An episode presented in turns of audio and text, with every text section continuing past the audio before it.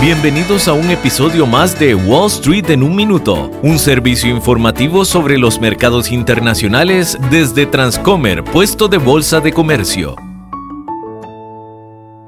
Hola, soy Rolando Zúñiga, asesor de Transcomer, puesto de bolsa de comercio. La polémica en torno a TikTok sigue creciendo. La moción para prohibir la aplicación en Estados Unidos toma cada vez más fuerza en el Congreso. La presidenta del Comité de Energía y Comercio de la Cámara de Representantes, Kathy McMorris, afirmó en una audiencia que ByteDance, la compañía china dueña de TikTok, está sometida al Partido Comunista Chino, el cual bien podría obligarle a facilitarle información privada de sus usuarios americanos. El director ejecutivo de TikTok, Shou Shu, argumentó que ByteDance es una empresa privada en deuda con sus accionistas y su consejo de administración, no con el gobierno chino. Pero eso no es todo. Esta semana TikTok envió un ejército de influencers a Washington DC para defender el efecto positivo que la plataforma tiene para la sociedad y que representa para muchos una manera de generar ingresos. Shaw también señaló que TikTok tiene 150 millones de usuarios mensuales en Estados Unidos, lo que equivale al 45% de la población. La administración de Joe Biden ha exigido a ByteDance que venda su participación en TikTok. De lo contrario, será expulsada del país. Queda por verse cuál será el final de esta controversial batalla.